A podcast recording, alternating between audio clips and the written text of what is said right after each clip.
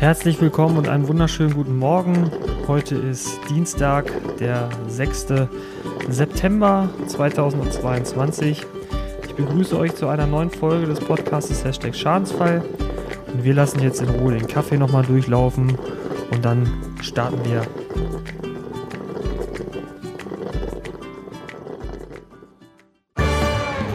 Hashtag Schadenfall der Versicherungspodcast der Allianz Schmidt und Schmidt GbR.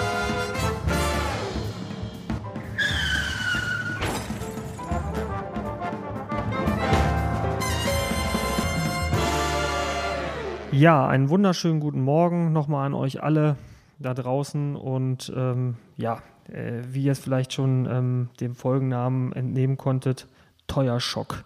Was heißt das? Ich begrüße euch erstmal zur wöchentlichen Folge unseres Podcastes und ähm, ja, wir lesen es überall, wir hören es überall, die Preise steigen und die steigen in verschiedenen Branchen und Segmenten und irgendwo betrifft uns das Ganze äh, ja alle äh, zu gleichermaßen und ähm, wie wir es ja angekündigt haben, ähm, wollen wir ja immer einen aktuellen ja, Nachrichtenüberblick äh, bieten in unserer wöchentlichen Folge und das so ein bisschen auch auf den Finanz- und äh, Versicherungssektor münzen.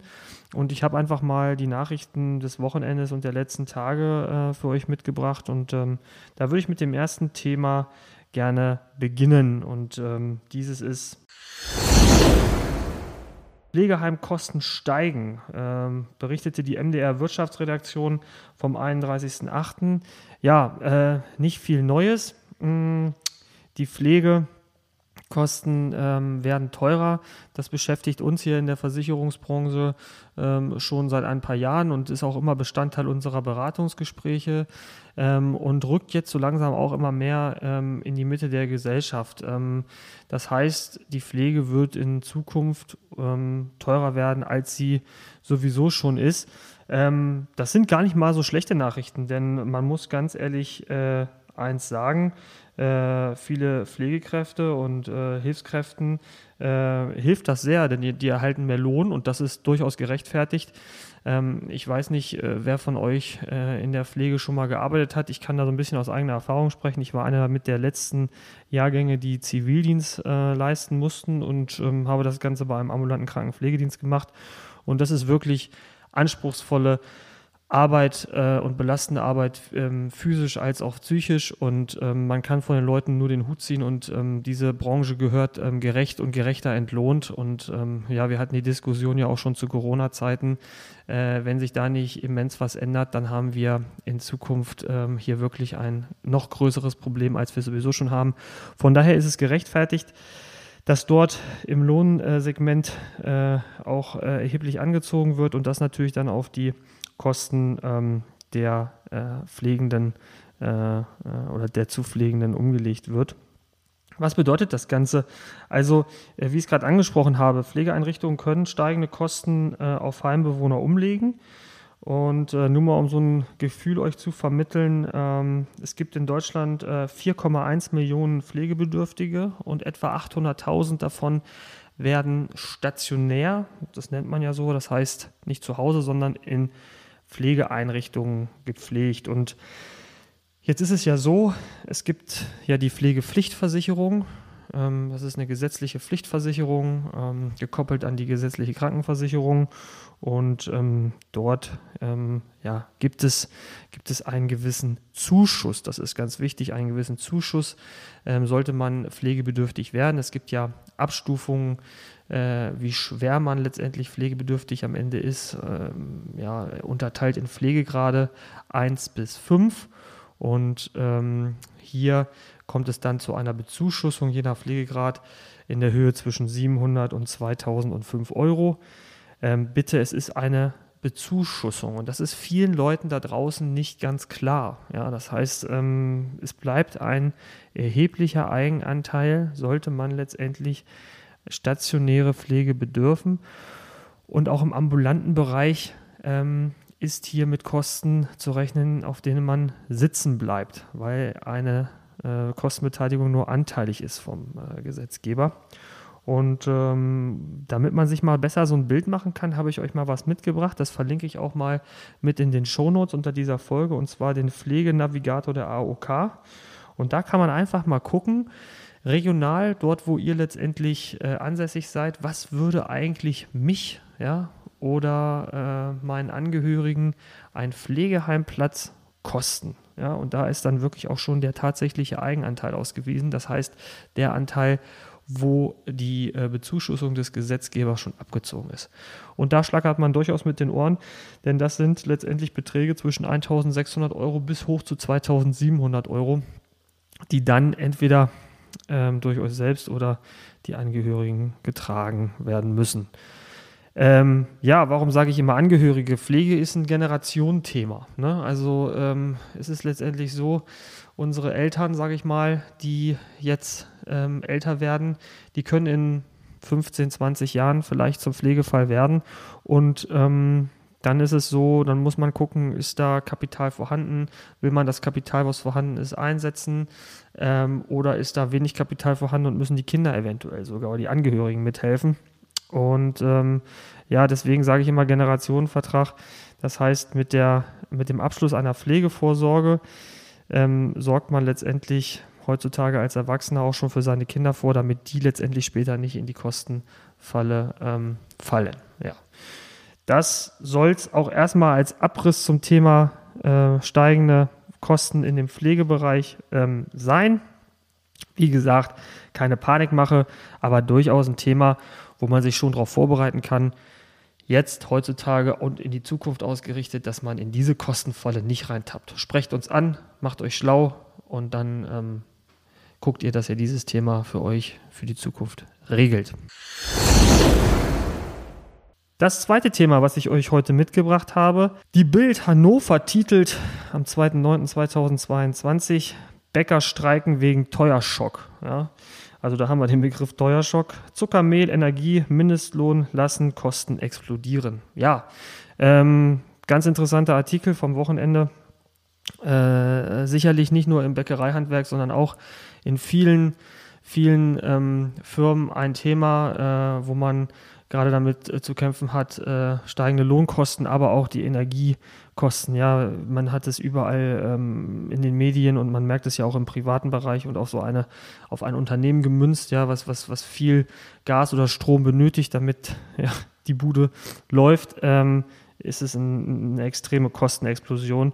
Und ähm, da äh, wollte ich euch einfach nur mitbringen, wenn auf der einen Seite die Kosten steigen, ja, dann äh, macht es durchaus Sinn, auf der anderen Seite zu gucken, okay, wo kann ich Kosten optimieren? Und ähm, da gibt es im Prinzip zwei Bereiche. Klar, das eine ist ähm, der Versicherungsbereich, wo man einfach mal gucken kann, okay, meine Bestandsaufnahme zu machen, auch als Unternehmer, was für Versicherungen besitze ich überhaupt? Sind diese Versicherungen alle notwendig? Und wenn ja, ähm, habe ich da überhaupt einen fairen Beitrag? Ja, das heißt, dort einfach mal einen ähm, ja, Firmencheck zu machen. Da sind wir gerne für euch Ansprechpartner und kommen gerne zu euch raus in die Firmen und gucken uns das Versicherungspaket an und geben da mal unsere ähm, Prognose zu ab oder auch dementsprechend ein attraktiveres Angebot.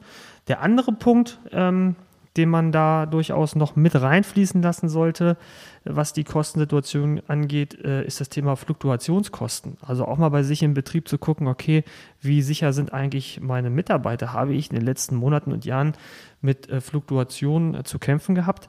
Habe ich Mitarbeiter teuer ausgebildet, die mir dann nach ein, zwei Jahren wieder von der Schippe gesprungen sind? Und was kann ich eventuell tun als Unternehmer, auch steuerbegünstigt tun, damit ich diese Leute hier motiviert im Unternehmen bei der Stange halte. Ja, damit ich denen so ein kleines ähm, ja, Geschenk vielleicht mit auf den Weg gebe. Auch jetzt gerade im letzten Vierteljahr ähm, stehen ja auch dann wieder im November, Dezember Weihnachtsfeiern an. Vielleicht kann ich für meine Belegschaft einfach mal ein kleines Geschenk raustun als Unternehmer, was sich dann auch noch steuertechnisch bezahlt macht.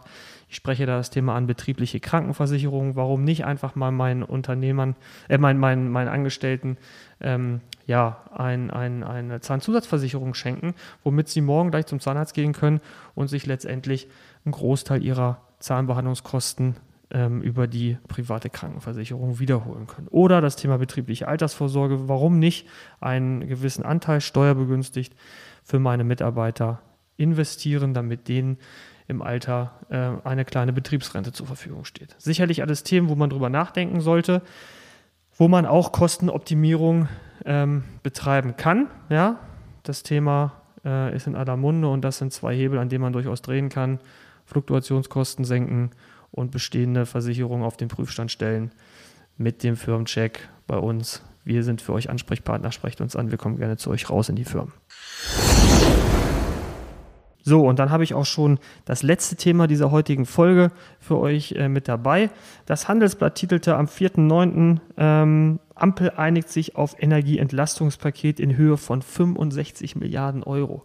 65 Milliarden Euro, das ist ja wirklich kein äh, Pappenstiel. Äh, es war 13.12 Uhr am Mittag, wo es über die Ticker ging, am Sonntagmittag. Und ähm, ich habe mir das Ganze mh, hm, mal so ein bisschen für euch näher äh, zu Gemüte geführt und so ein bisschen auseinandergenommen und äh, will euch einfach mal erklären, was, was bedeutet das eigentlich für euch. Ja, also es gibt letztendlich ähm, vier Bestandteile, vier große Bestandteile in diesem Energieentlastungspaket. Das eine ist das Thema Strompreisbremse. Das zweite ist das Thema Direktzahlungen. Das dritte ist das Thema höheres Kindergeld und das vierte ist das Nahverkehrsticket. Wie gesagt, das sind, sage ich mal, die vier großen Bullet Points. Und ähm, ja, Strompreisbremse, ähm, es soll letztendlich ähm, für die Basisversorgung, so ist es beschrieben im Energieentlastungspaket, einen, äh, also vergünstigste Preise geben. Ja, Basisversorgung, das ist allerdings jetzt nicht detailliert ausgeführt, wie viele Kilowattstunden das im Jahr sind, aber hier wird letztendlich so, ein, so eine gewisse Grundversorgung zu günstigeren Preisen angeboten werden in Zukunft, was so ein bisschen die explodierenden Strompreise für euch da draußen mindern soll oder einfangen soll. Das zweite ist das Thema Direktzahlung. Das betrifft insbesondere Rentner und Studierende. Rentner sollen letztendlich 300 Euro einmalig erhalten und Studierende 200 Euro.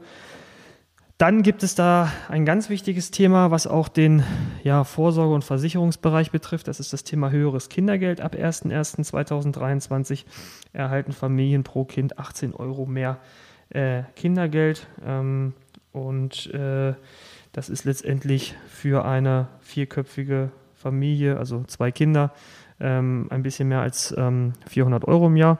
Eine ganz ordentliche Geschichte. Und Alleinerziehende, ähm, da ist es so, dass der Kinderzuschlag monatlich um 250 Euro äh, angehoben wird.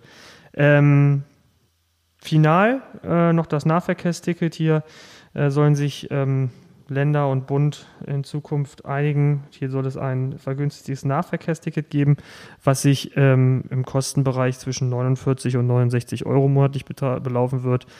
Das sind im Prinzip die vier großen Punkte. Auf einen möchte ich noch mal ein bisschen näher eingehen, weil der wirklich nicht ganz unwichtig ist. Und das ist das Thema Erhöhung des Kindergeldes. Ja? Kindergeld ist letztendlich ein, eine, eine, eine ja, Förderform vom Staat, wo gesagt wird, okay, wir bezuschussen pro Kind ähm, dies, das Aufwachsen, sage ich mal, des Kindes mit einem Geldbetrag monatlich. Und ähm, dort ist auch ähm, definitiv das ganze Thema so zu sehen, dass dieses Geld auch für ähm, die Kinder verwendet werden sollte. Sei es Nahrungsmittel, Windeln, Kleidung etc. pp. Aber auch das Thema Vorsorge spielt hier schon mit rein. Und da sind wir bei zwei ganz wichtigen Punkten. Das eine ist das Thema Unfallversicherung, denn die Kinder sind heutzutage nur gering über den Gesetzgeber unfallversichert. Das heißt, da sollte man eine kleine Grundversorgung machen. Und das zweite wichtige Thema ist die sogenannte Kindergeldpolice, die ihr bei uns erhaltet. Und diese Kindergeldpolice, ihr hört das schon an meiner Stimme, da stehe ich wirklich hinter. Ich habe es für meine beiden Kids auch gemacht. Und ich habe auch gerade eine große Nachfrage bei uns in der Kundschaft. Das ist wirklich eine tolle Sache, wo man heute schon als Elternteil, als Pate, als, als äh, Großelternteil einen kleinen Geldbetrag, das muss gar nicht viel sein, fürs Kind zurücklegen kann und ähm, dann ähm, dem Ganzen, äh, das Ganze letztendlich als Geldgeschenk zum 18. Geburtstag dem äh, Kind mitgeben kann. Das ist eine tolle Sache, dass man hier schon ein Stück weit für finanzielle Unabhängigkeit sorgen kann für die kleinen, ähm, äh, für die kleinen äh, äh Kids. Und ähm, ja, das ist eine Sache, ähm, die wir gerade wo wir gerade einen extremen Zulauf ähm, erleben und was ich euch nur ans Herz legen kann. Und äh, das Tolle ist, die Allianz bezuschusst auch aktuell jede Kindergeldpolice äh, mit 100 Euro Einmalzahlung. Also eine, eine schöne Sache. Bitte nicht wundern, wenn ihr euch im Internet mal äh, schlau macht. Ich packe den ganzen Link auch nochmal zur Kinderpolice in die Shownotes. Sie heißt nicht Kindergeldpolice, sie heißt Kinderpolice, aber ich nenne sie Kindergeldpolice, weil man wirklich einen Großteil des Kindergeldes hier auch rein investieren sollte und dann dadurch äh, in Zukunft einen Benefit hat. Ja, das wäre es im Prinzip schon mit allen Themen, die ich euch für diese Woche mitgebracht habe. Ähm, ich würde mich freuen, wenn ihr uns einen Daumen da lasst, wenn ihr in die Kommentare schreibt, wenn ihr uns weiterempfiehlt. Und ich wünsche euch jetzt einen guten Tag, einen guten Start in den Tag, eine schöne Woche und wir hören uns nächste Woche wieder zur neuen Folge Hashtag Schadenfall. Macht's gut. Ciao. Das war Hashtag Schadenfall, der Versicherungspodcast. Dir hat die Folge gefallen? Dann schalte auch beim nächsten Mal wieder ein.